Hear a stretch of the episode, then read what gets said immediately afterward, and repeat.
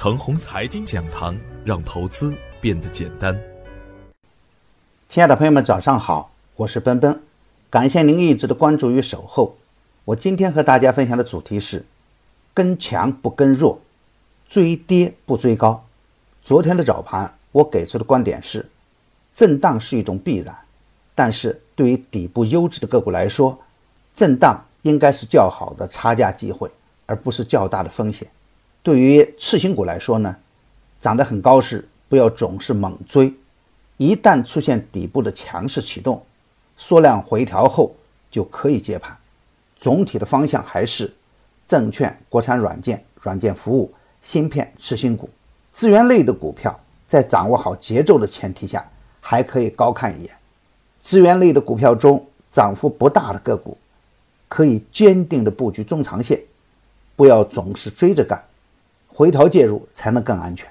新能源产业链是一个中长线的题材，短线回避，中长线继续看好。发现新龙头时呢，再大胆去干。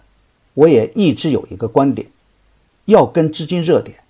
强主力介入的个股可以反复来干，而高位走弱的不干，底部无量的不干，而底部强势回调的个股可以逢低接盘。对于看好的板块和个股，大跌大机会，大涨有风险。我们再来看看近期的大盘，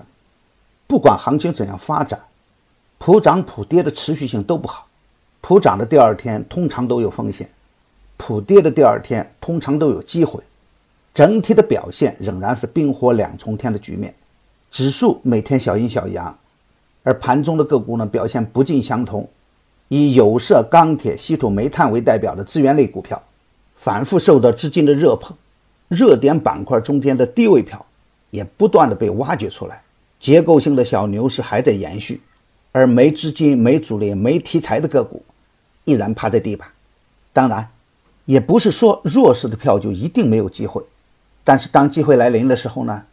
我们通常都很难抢到第一时间，所以啊，只能等强势回调走稳以后才能接着干。比如燃油车的退市时间表，在股市中掀起了巨大的波澜，安凯客车三连板。奥特加三连板，这样的连板与散户基本无关，只有前期潜伏的人们才能无意中做到。类似的个股啊，我们要等它回调走稳以后，再走强时才能干。那个时候的跟踪会相对安全一点。当前的行情下，跟强不跟弱，强势回调时虽然凶猛，但强势板块中间的个股呢，联动效应明显。比如新能源汽车板块中间的个股，也会出现分化，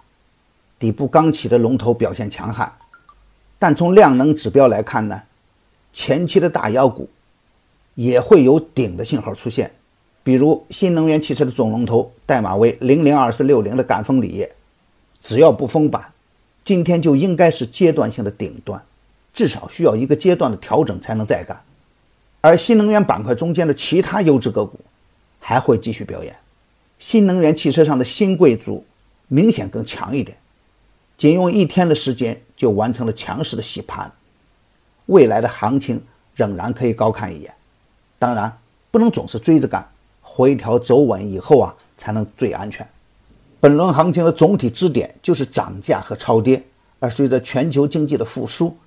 这种趋势还会延续，因此结构性的行情是不会马上结束的。当然，短期涨幅巨大的个股，随时要防范它的回撤，而强势回调时呢，是可以积极跟进的。有色、稀土中的个股逢回调还是可以接盘的。今天操作要点是：今天又是周四，明天又是股指期货交割日，市场的不确定因素在增加，主板冲关呢需要指标股的形成合力，所以啊，盘面的震荡是在所难免的。密切关注创业板指数和证券指数的变化，这两个指数强势的时候呢，就可以大胆持股；如果这两个指数同时走弱，就要先观望为先。大方向上，仍然坚持资源主线、证券中小创中底部的强势个股。从技术指标来看，股价要来到三十天均线的上方，三十天均线和六十天均线向上的角度应该大一点，缩量回踩就可以积极接盘。线下的股票不干，无量的股票不干，高位走弱的更不能干。新能源汽车板块、新区概念板块都是大题材，都可以以中长线的思维去干，当然要注意节奏。我的观点只是我个人的观点，盘中所涉及的个股只为说明我的观点，